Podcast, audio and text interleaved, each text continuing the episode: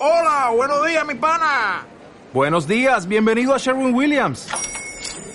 ¡Ey! ¿Qué onda, compadre? ¿Qué onda? Ya tengo lista la pintura que ordenaste en el ProPlus app. Con más de 6.000 representantes en nuestras tiendas listos para atenderte en tu idioma y beneficios para contratistas que encontrarás en aliadopro.com. En Sherwin Williams somos el aliado del PRO.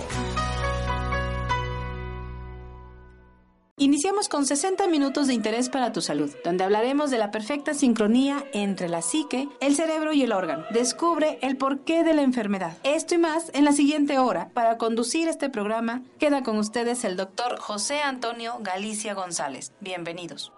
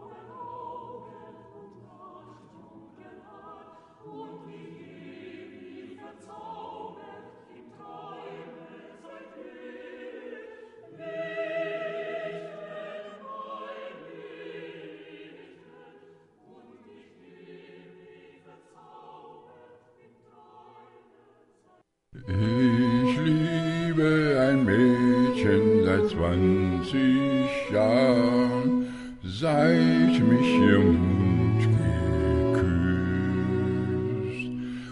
Seit damals wir beide Studenten waren und die kleine Kapelle beinahe. Muy buenos días, bienvenidos a este su programa de Nueva Medicina Germánica con su servidor y amigo, doctor José Antonio Galicia González. Es un verdadero gusto y placer estar compartiendo este micrófono con todos nuestros radioescuchas cibernautas.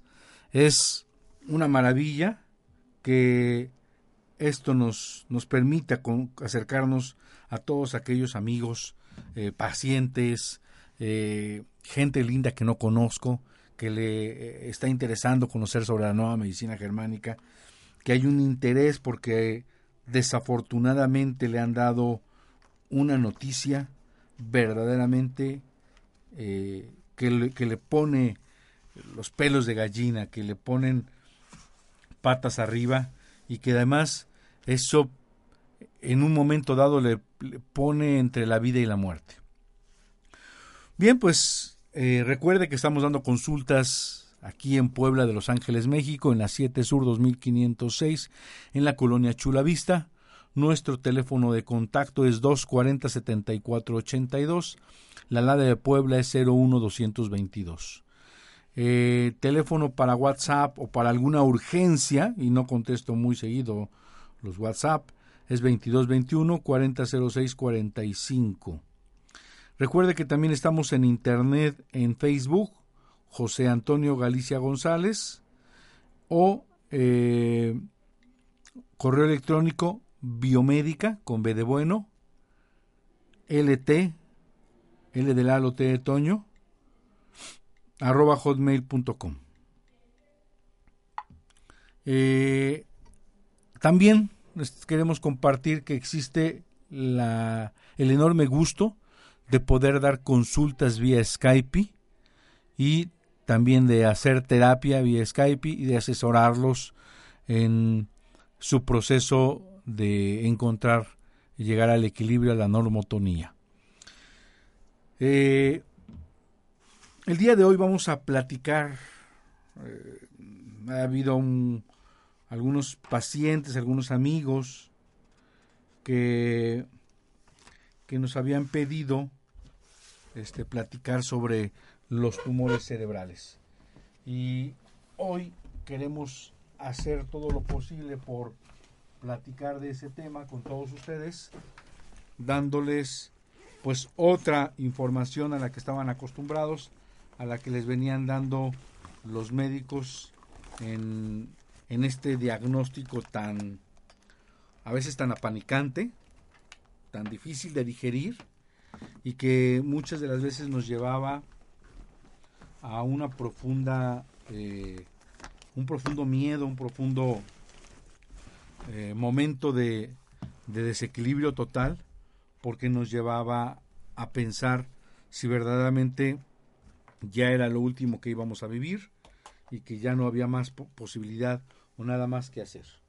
Solamente se nos ofrecía hacer una cirugía, obviamente con, con sin ninguna garantía, porque el neurocirujano nos comenta que podría pues haber secuelas, que podría haber un daño eh, en el que pues no puede él calcular al ir a entrar a quitar el tumor los tejidos que podrían haberse dañado y pues nos los dejaba claro que pues era era un volado.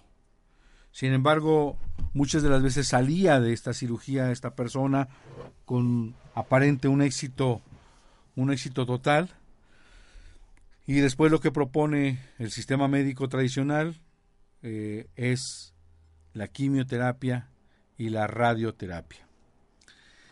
Eh, hablando de ese tema, yo creo que antes de empezar, antes de introducirnos a, de profundidad en la nueva medicina germánica y entender qué es qué es el tema de los tumores cerebrales, me gustaría abordar antes de todo eso una, eh, un breve comentario sobre los citostáticos, sobre la pseudoquimioterapia, sobre la pseudoradioterapia. Creo que queda ad hoc porque una vez después de la cirugía se nos ofrecía estas aparente terapéuticas. Y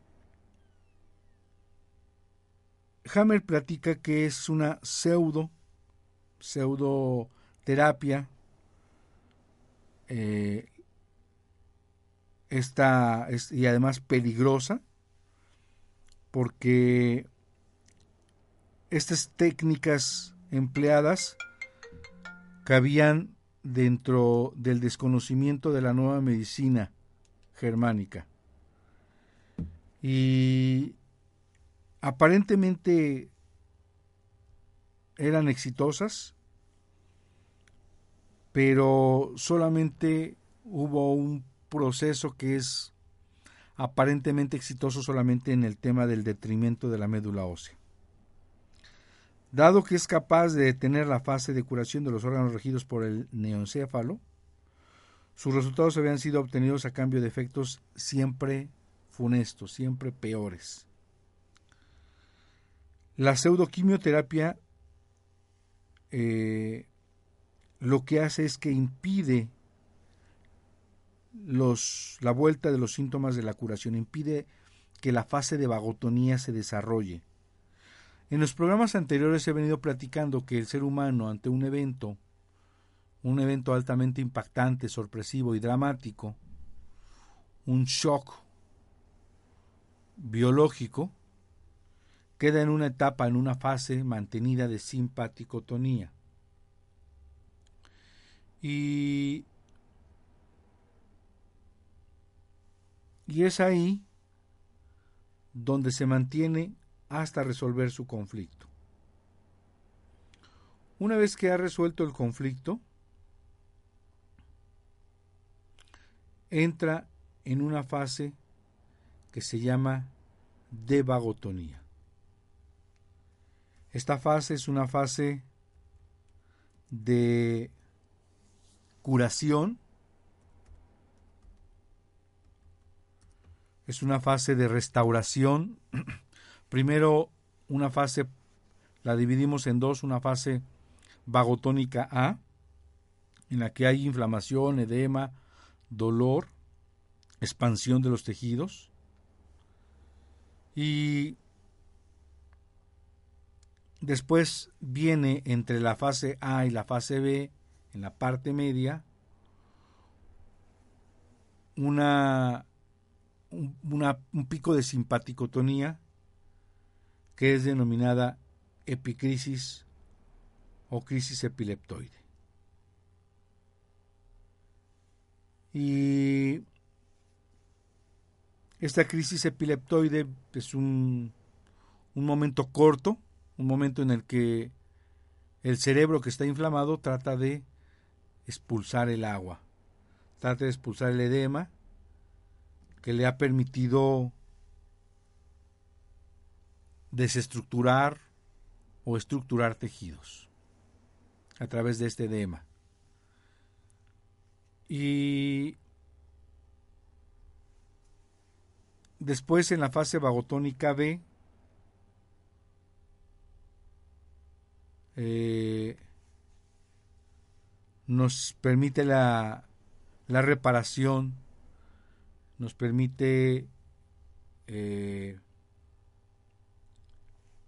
el equilibrio, la restauración, la cicatrización de los diferentes tejidos. De esta manera llegamos a la normalidad o a la normotonía. Y al entrar a resolver el conflicto, esta vagotonía en un paciente, que muchas veces ahí es donde es diagnosticado el tema del cáncer, eh, empieza la pseudoquimioterapia o la pseudoradioterapia. Y, de alguna, y lo que hace es impedir esta, esta parte curativa, este proceso biológico y sensato. Entonces, de esta manera, la pseudoquimio y radioterapia provoca una destrucción total de los diferentes tejidos. En este caso, nace la quimioterapia porque ven que tiene una acción muy importante sobre los tejidos de crecimiento rápido y de ellos se encuentra la médula ósea.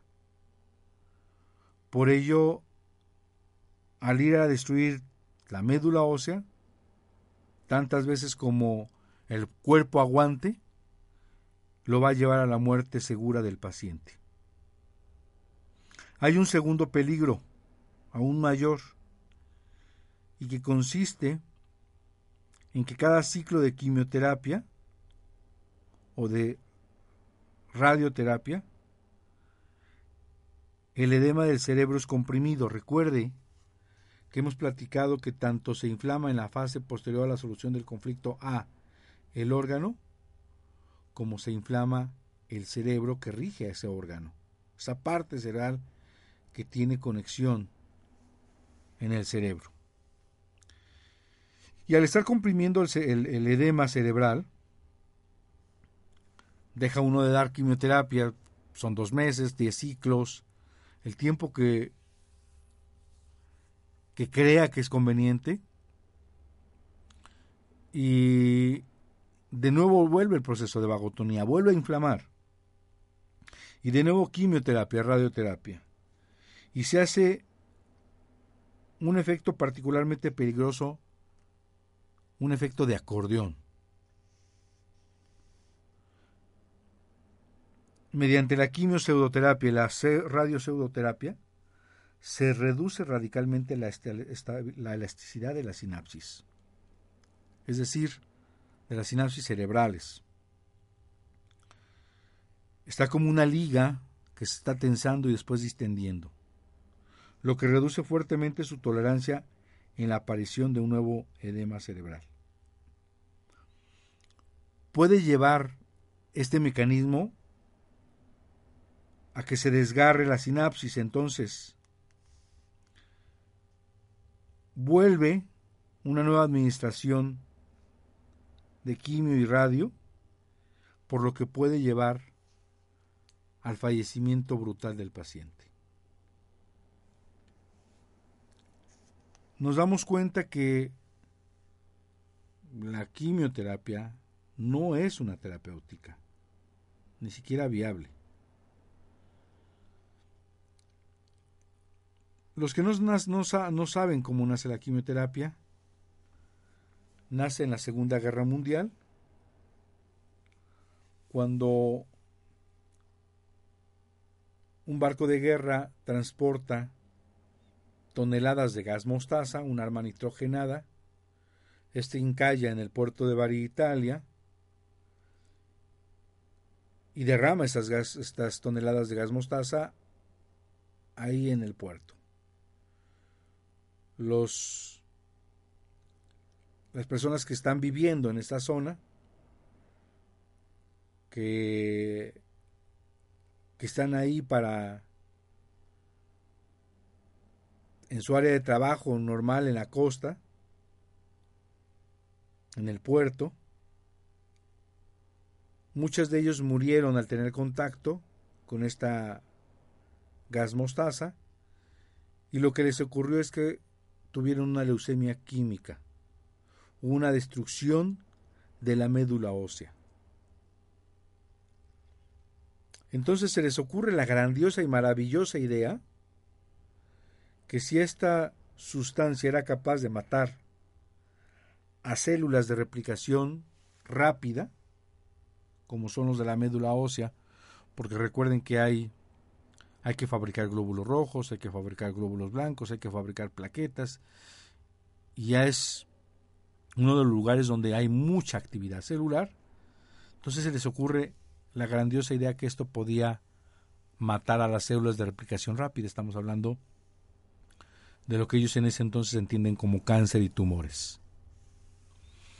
Y, oh sorpresa, ponen al general Cornelio Roax, su jefe, jefe experto en armas químicas nucleares, como director del Instituto para desarrollar medicamentos para el cáncer. Ustedes hagan sus propias conjeturas el IRA no son selectivas las, las quimioterapias, los, los tóxicos no son selectivos, son verdaderos venenos que van a ir a dañar en todos los órganos y tejidos al ser humano. Va a haber hepatotoxicidad, nefrotoxicidad, va a haber estos tóxicos en los músculos, en el corazón, en todos los tejidos. Desde luego que van a llevar a un colapso al organismo. Y también, bueno, vamos a entender por qué la quimioterapia daña desde esa perspectiva al edema cerebral y puede inclusive llevar a un desgarre, a una ruptura y a un fallecimiento terrible del paciente. Hay quien aguanta las quimioterapias, estoy de acuerdo. Van a ser muchos factores, pero hay quien no los aguanta. Hay quien se les encuentra un tumor que ni, síntomas tenía, le empiezan con quimioterapia, tres meses se muere y dicen, ah, se lo llevó el cáncer. Seamos honestos. Él pudiese haber vivido dignamente muchos más años o puede que inclusive ese tumor haya sido ya un conflicto resuelto, él no necesitaba ni ser asustado, ni esa pseudoquimioterapia, mucho menos merecía morir. En cuanto a los dolores y la morfina, cuando el paciente recibía por parte de los histólogos el diagnóstico de cáncer maligno, entonces el médico, ante la primera queja, le administraba morfina. Y se aceptaba irresponsablemente los efectos colaterales de la morfina, como cuáles? Adicción. Puede llevar, llevarnos o llevar al paciente a una supresión cardiorrespiratoria puede llevar a una parálisis intestinal.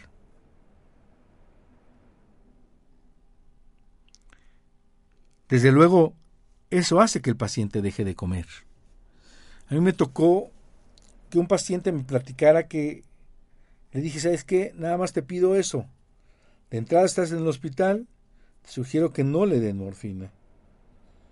Porque uno de los efectos secundarios, ya les dije cuáles, y uno de ellos es que se va a paralizar el intestino y va a dejar de comer. Dice, sí, sí, doctor, ya sucedió. Yo le dije al doctor, a su oncólogo, doctor, a partir de que le dieron la morfina, no puede obrar y ha dejado de comer, ya bajó tantos kilos. Se voltea al doctor y le dice, eso que lo arregle el gastroenterólogo. Yo ya quité el dolor. Hemos perdido de verdad esa sensibilidad, esa empatía con los pacientes. Y entonces condenábamos, cuando se empezaba la morfina, a una vía de sentido único, un homicidio a plazos. La gran tragedia es que cuando los pacientes la mayoría de las veces solo tienen dolores, es cuando ya se encuentran en la fase de reparación. Y los dolores por regla tienen su límite de tiempo. Es el caso de la osteólisis en huesos en la fase posterior a la solución del conflicto, que produce, claro, dolor, porque hay un estiramiento o una dilatación del periósteo. Y si el paciente llega en ese por azar destino a un nuevo conflicto que se llama conflicto de abandono o de túbulos colectores, se suma a la fase de curación y empieza con un síndrome de túbulos colectores.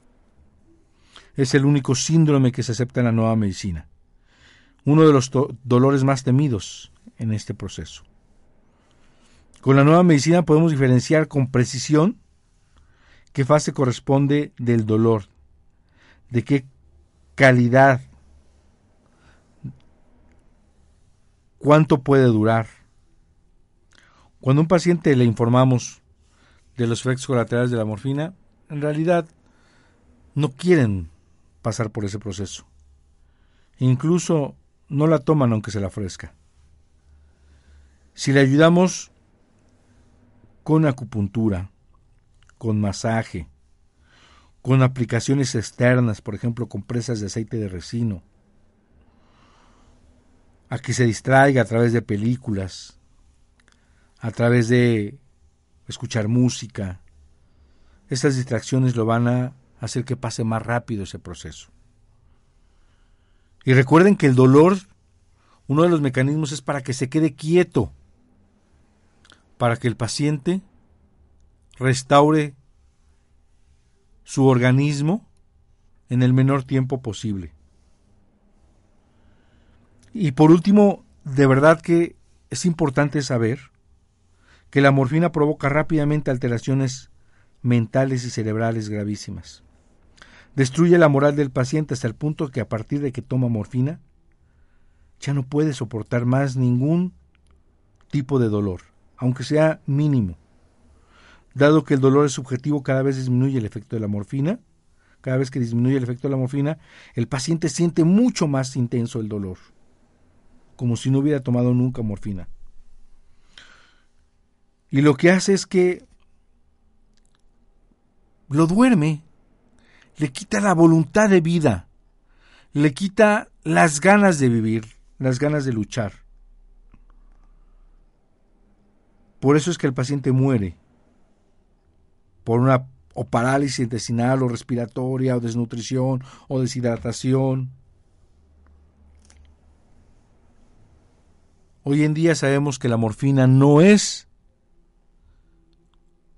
una ayuda para el cáncer.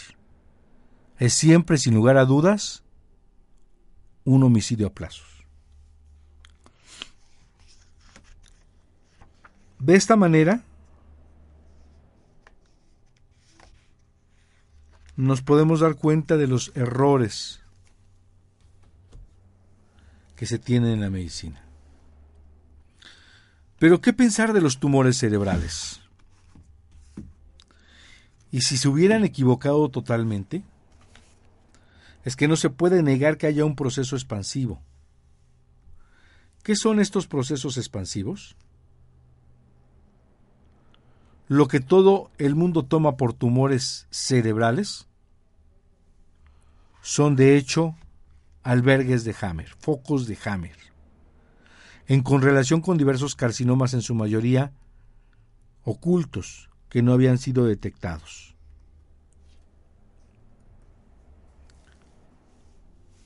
En estos últimos años una gran cantidad de tumores cerebrales presentados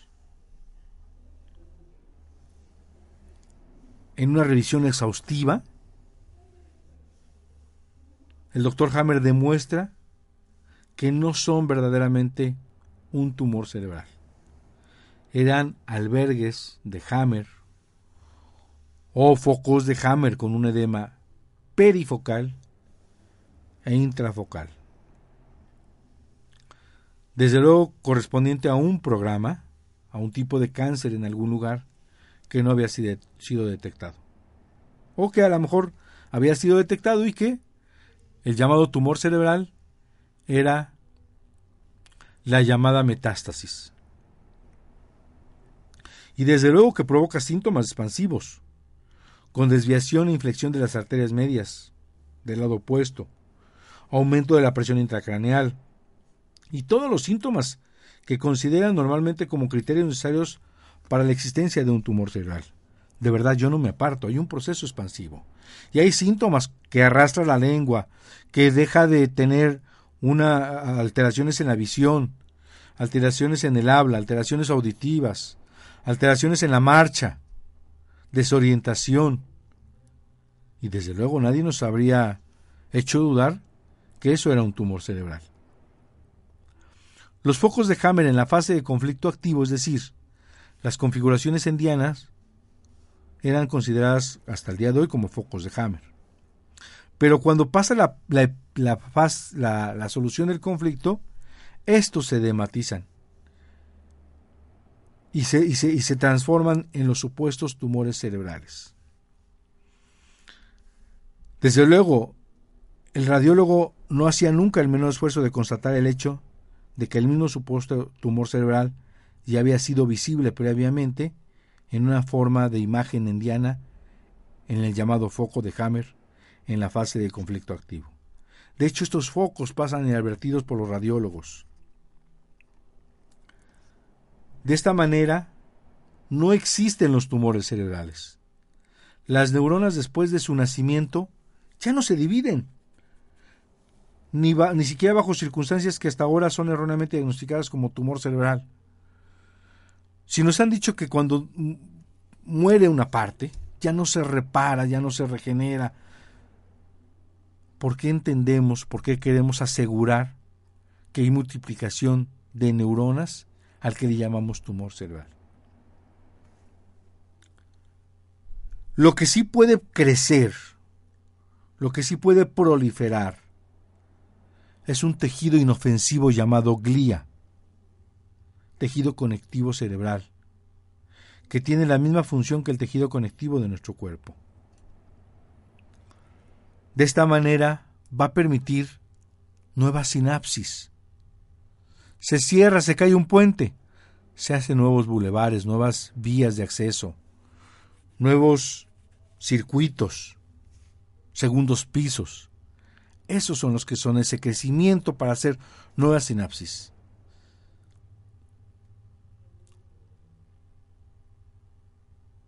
Desde que el doctor descubrió la ley del hierro del cáncer, se cuestionó muchas cosas que caían por su propio peso. Pero el tema de los tumores cerebrales no fue inexperto, ya que él trabajó al lado de su esposa en la geometría de los tumores cerebrales. Sabía de qué hablaba, había pasado por neurocirugía, por neuroradiología, había pasado por psiquiatría, esas especialidades. Junto con su mujer en su tesis doctoral del diagnóstico de los tumores cerebrales, a través de la angiografía de la carótida, lo llevaron a encontrar que no existen los tumores cerebrales, que son procesos expansivos en fase de curación, que no hay que dar quimioterapia, que no hay que dar radioterapia. Y bueno, ante una situación de tumor cerebral, el médico no pondría en duda lo que millones de neurocirujanos y anatomopatologistas diagnostican un día tras otro. Tumor cerebral. Con una certeza tan absoluta que basados en la fe de un veredicto, millones de personas quedan condenadas a la muerte. Y le dicen, ya no hay nada más que hacer.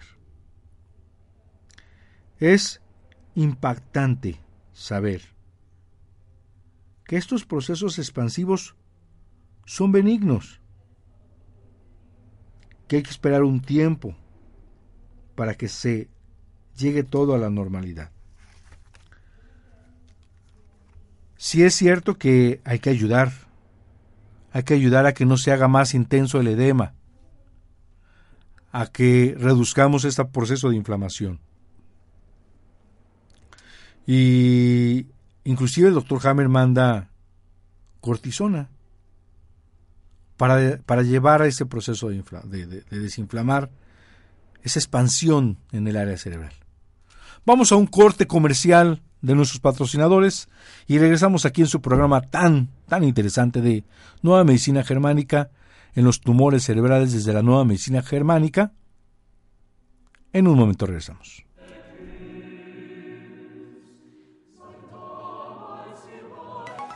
Estás escuchando. Queremos saber de ti. Escríbenos. omradiomx.com Síguenos en redes sociales. Om Radio MX. Ponte en contacto con nosotros, transmitiendo pura energía. Angelorum, lugar de ángeles, un espacio al que puedes acudir. Terapias de Reiki, terapias de cristales, flores de Bach, Oponopono. Tenemos iniciaciones de Reiki, nivel 1, 2, 3, la maestría, meditaciones grupales, te enseñamos a meditar. Estamos en la 8 Norte 408, Interior 4. Si gustas llamarnos por teléfono al 298-8234, tenemos en Face la página de Angelorum. Acércate a nosotros. Sin duda los ángeles guiarán tus pasos a este lugar.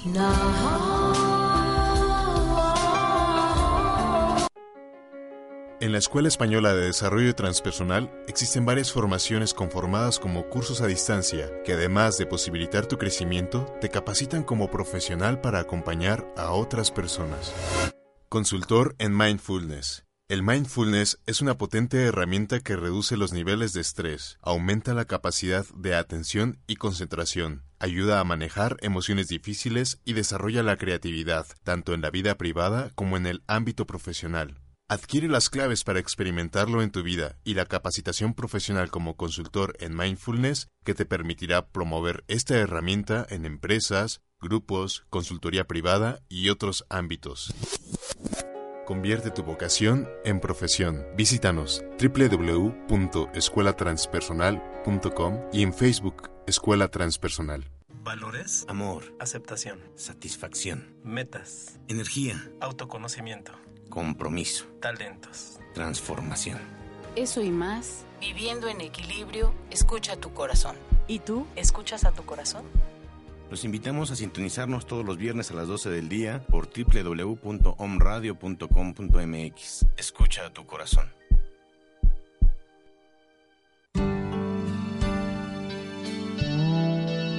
Las barreras están más dentro que fuera de nosotros. Om Radio. Transmitiendo pura energía.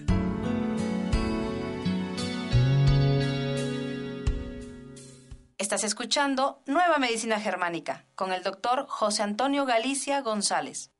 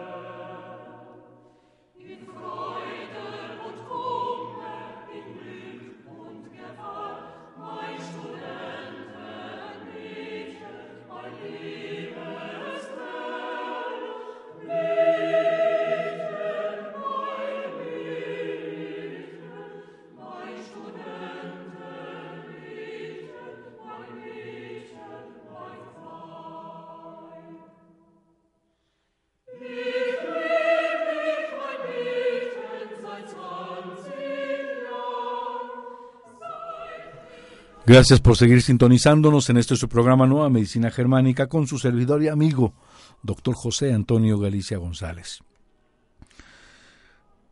Gracias por abrir su internet en España, en eh, Veracruz, Ciudad de México, San Diego, Zacatecas, Brasil, Colombia, eh, Sahara.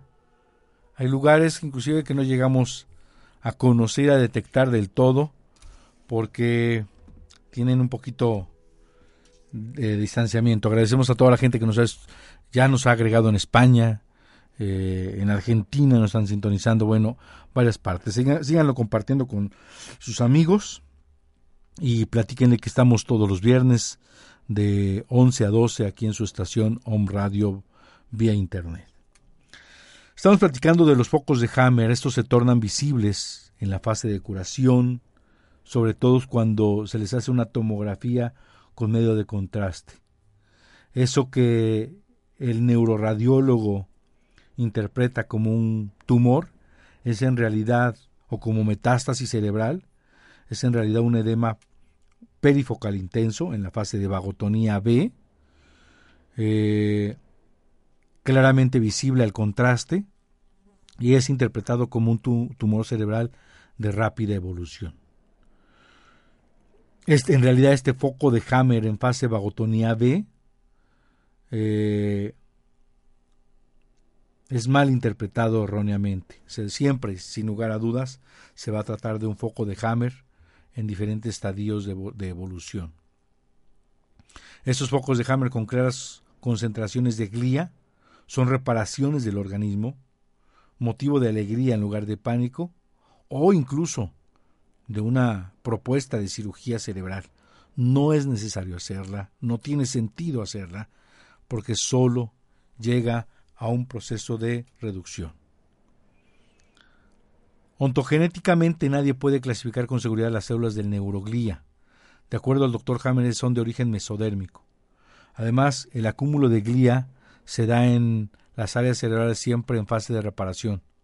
Por tanto, los gliomas poseen ambas capacidades del mesodermo. Lo que el patólogo ve son células atípicas de diversas especies, astrocitos, oligodendrocitos, lioblastos. Y estas células, que los patólogos encuentran en casos de albergues de Hammer, con edema perifocal, son verdaderamente atípicos. Luego, si el neuroradiólogo y el neurocirujano revelan procesos expansivos, el diagnóstico ya está hecho. Tumor cerebral. De esta manera, este albergue de Hammer es un acontecimiento de verdad gozoso. Indica en efecto que se ha resuelto el conflicto y que un carcinoma ha parado de crecer en el cuerpo y que no solo es eso, puede encapsularse o destruirse. Y que la fase de curación posterior a la solución del conflicto tiene que ser minimizada, porque si sigue este proceso inflamatorio y se le permite puede llevarnos a la muerte. Es esta situación la que probablemente los neurocirujanos y neuroradiólogos han tomado hasta aquí como una evolución de un tumor cerebral.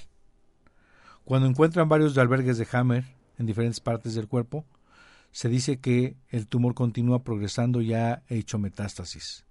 Una vez el paciente está lleno de miedo y está perdido por cualquier manera, morirá rápidamente por las manchas redondas en pulmón. Miedo y pánico a morir. Recordemos que el miedo y pánico a morir tiene una relación en el cerebro, en el tronco cerebral, y aparece el llamado cáncer de pulmón, que en realidad es un programa especial e inteligente que tiene la madre naturaleza, en el que aparece más tejido pulmonar para jalar más aire, que representa la vida, así de sencillo. Y que si uno supera ese miedo a morir, en ese momento deja de crecer esas células tumorales pulmonares, esas células tumorales pulmonares, y deja de dar un riesgo para la salud del paciente. Si después de una resección quirúrgica el edema perifocal vuelve a extenderse por inflamación, se menciona que el tumor sigue proliferando, ya que la curación del albergue continúa, él siempre va a crecer. Y si además se encuentra el carcinoma de origen, pues Imagínense metástasis sobre las metástasis. De hecho, hay por ahí algunos comentarios en ese tema. Tiene metástasis hasta en las metástasis. En el angor del médico así lo hablan. De otra manera, los neurofibromas se forman en la fase de conflicto activo, o sea, aumento celular, pero no es ninguna contradicción, pues los órganos mesodérmicos parte son controlados por el cerebelo y parte por la médula cerebral. Los primeros hacen proliferación en la fase activa de conflicto y el segundo grupo de proliferación la hace en la fase de reparación. De esta manera nos podemos dar cuenta, sin lugar a dudas, que nos hemos equivocado. Que lo que hasta ahorita habíamos interpretado como un tumor cerebral, en realidad es un proceso de reparación. Y es importante que el paciente se quite del miedo, que, que, vea que no está confinado a morir, que entienda que es un proceso inflamatorio. Y sí, como médico hay que acompañarlo, hay que llevarlo a un buen término, hay que estar cercano a un médico que permita, con calidez, con conocimiento de causa, con métodos terapéuticos, a llevarlo a un buen fin. Me voy a despedir de ustedes con algunos pensamientos. Recuerden que Hipócrates decía, primium non nocere, lo primero es no hacer daño. Eso es una frase que deberíamos tener todos los médicos. También decía Hipócrates, el más alto ideal de la curación es la restauración rápida, ágil y duradera de la salud, de la manera más confiable y menos dañina. De esta manera estos conceptos hipocráticos deben de preservar hoy en día. Me despido con usted, ustedes diciéndoles, mide tu salud por la simpatía con que miras la mañana y la primavera. Forma parte de la curación y del deseo de ser curado. Recuerde que estamos en la 7 Sur 2506 en la colonia Chulavista, en Puebla de Los Ángeles, México. Si usted vive en otra ciudad o en otro país, recuerde que estamos dando consultas vía Skype. Compónganse en contacto a través de Biomédica LT, arroba hotmail.com, no en mi face, José Antonio Galicia González. Y con todo gusto le damos una terapia o una consulta, lo que usted necesite vía Skype. Gracias por sintonizarnos. Nos despedimos de ustedes en su programa de Nueva Medicina Germánica con su servidor y amigo, doctor José Antonio Galicia González. Recuerde que puede sintonizarnos en www.omradio.com.mx y nuestro Twitter y Facebook, Omradio MX. Nuestro teléfono en cabina Puebla, si alguien quiere llamar de donde sea del mundo, 01222, la Lada de Puebla, y el teléfono 232-3135. Mando un abrazo cálido a mi esposa, a mis hijos, a mi familia, a mis amigos que me están sintonizando, a mis pacientes. Con mucho amor y cariño me despido de ustedes, doctor José Antonio Galicia González, aquí en su programa Nueva Medicina Germánica, en la estación número uno por Internet, Home Radio. Gracias y hasta la próxima. Esto fue todo por hoy. Te esperamos el próximo programa para conocer la relación entre mente y cuerpo en Nueva Medicina Germánica.